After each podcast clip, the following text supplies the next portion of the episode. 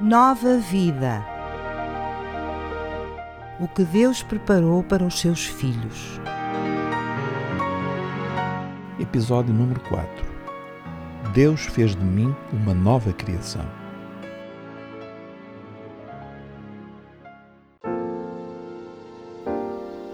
Continuamos a falar da nova vida que recebemos através da fé em Cristo, procurando entender melhor esta bênção maravilhosa.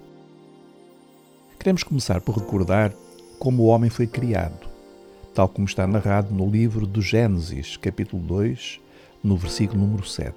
Citação: O Senhor Deus modelou o homem com barro da terra, soprou-lhe nas narinas e deu-lhe respiração e vida. E o homem tornou-se um ser vivo. Fim de citação. O ser que Deus criou era apenas barro, matéria, mas Deus soprou nele do seu espírito. E nesse momento nasceu o homem, criado à imagem e semelhança de Deus. Mas, como sabemos, esse ser humano perfeito foi corrompido pelo pecado e degradou-se ao ponto de Deus o declarar morto. Mas a história não terminou ali.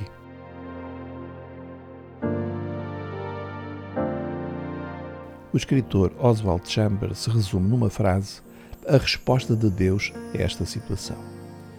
O Deus que nos criou pode também recriar-nos, disse ele. É isso mesmo que Deus quer fazer de nós, uma nova criação.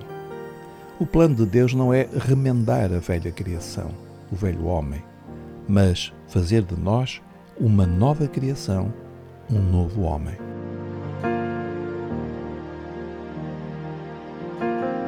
Jesus ensinou que esta nova criação surge através de uma experiência sobrenatural, a que ele chamou novo nascimento.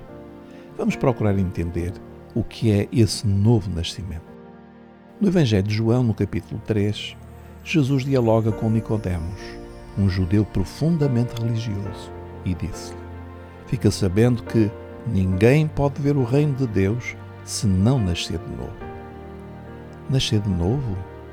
Nicodemos não entendeu e perguntou a Jesus: Como é que um homem idoso pode voltar a nascer?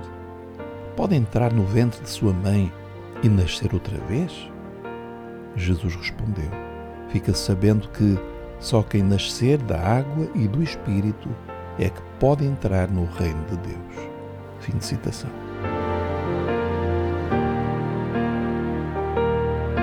Jesus não disse a Nicodemos que ele precisava de se esforçar para se tornar uma pessoa melhor, mais cumpridor da lei, mais religioso.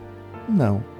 Jesus disse-lhe, Nicodemos, só há uma solução para ti: começar tudo de novo, nascer de novo, para iniciares uma nova vida. Nascer da água e do Espírito, disse Jesus. A água fala da lavagem, da purificação dos pecados e do batismo é o arrependimento, quando o pecador cai em si e reconhece o seu estado perante Deus. Nascer do Espírito é exatamente como Deus fez com Adão. De novo, Ele sopra em nós, no nosso interior, o seu Espírito Santo, dando-nos vida. Foi assim que Jesus agiu com os seus discípulos, como lemos em João 20, 22. Em seguida, soprou sobre eles e disse-lhes: Recebam o Espírito Santo. Repare, não era ainda o Pentecostes, que só viria mais tarde. Para aqueles homens era a experiência do novo nascimento, a transformação do coração, uma nova criação de Deus.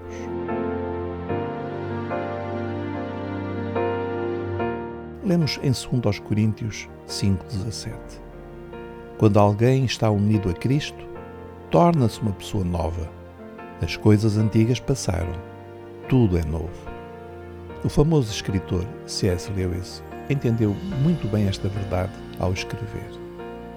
Deus fez-se homem para transformar criaturas em filhos, não apenas para produzir homens melhores da velha espécie, mas para produzir uma nova espécie de homem. Concluindo, foi isto que Deus fez por si. Tirou da morte para a vida. No dia em que abriu o coração para Jesus, essa nova vida foi plantada no seu interior. Agora, é preciso deixá-la crescer. Que Deus o abençoe.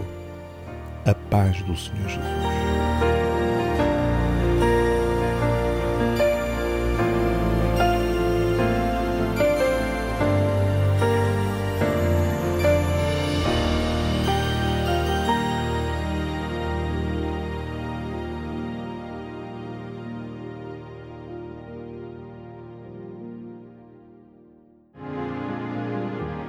Acabou de escutar Nova Vida, uma produção da Rádio Evangélica Maranata.